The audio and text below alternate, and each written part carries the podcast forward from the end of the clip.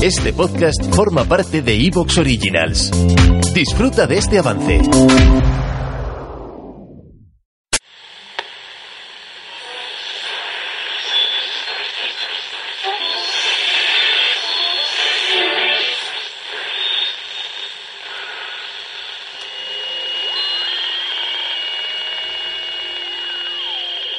Esto es un mensaje de Anonymous para toda la población.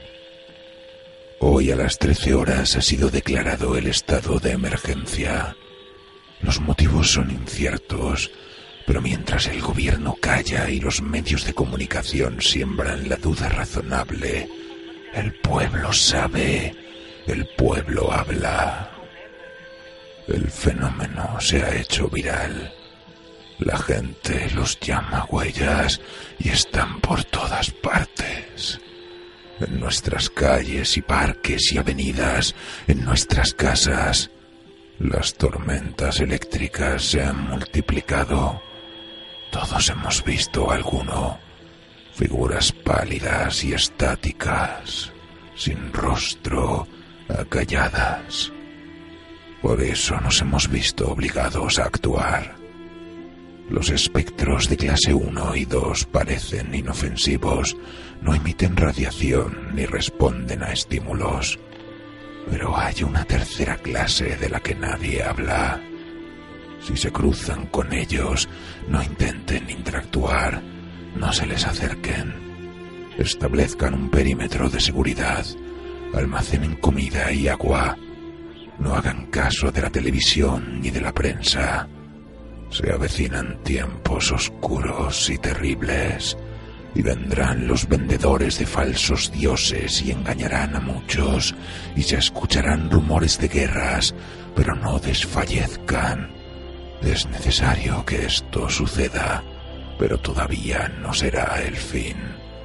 Se levantarán nación contra nación y reino contra reino. Les hablarán de hambres y de guerras pero no pierdan la esperanza.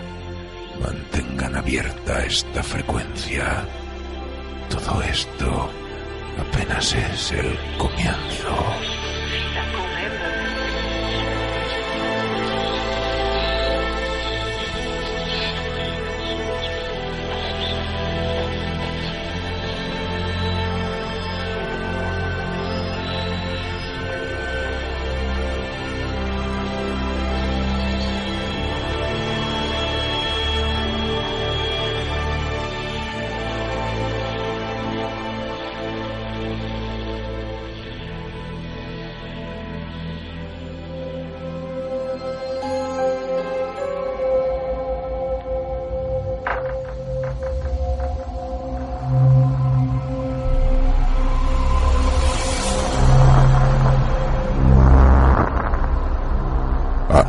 Atlas Negro.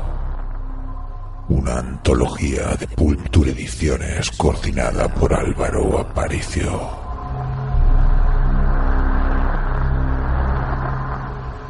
Relato 15. Para quienes aún viven.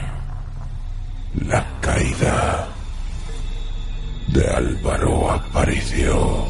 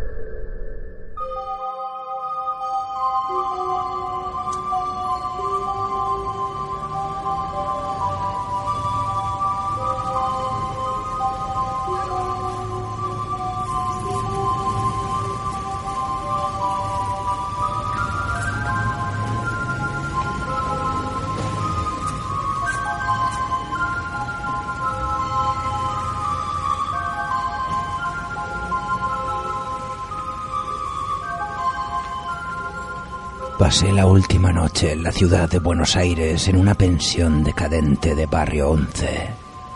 Peligrosa amalgama de nacionalidades subdesarrolladas y tentaciones miserables.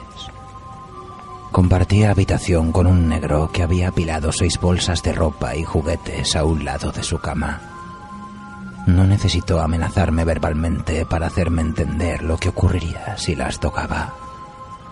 Por fortuna para ambos, mis intereses se situaban en las antípodas de su basura.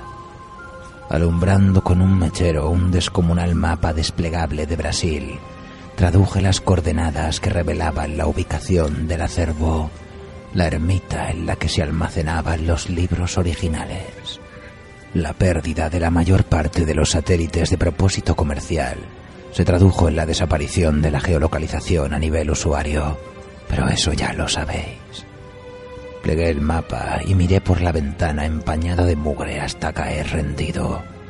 Soñé fogonazos de saqueos y tiroteos, con ecos de ambulancias y coches patrulla que acudían a sofocar un terror que supuraba desde los cimientos endemoniados de la ciudad.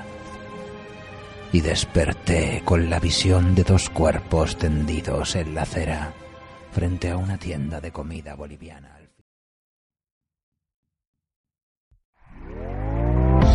¿Te está gustando lo que escuchas? Este podcast forma parte de Evox Originals y puedes escucharlo completo y gratis desde la aplicación de Evox. Instálala desde tu store y suscríbete a él para no perderte ningún episodio.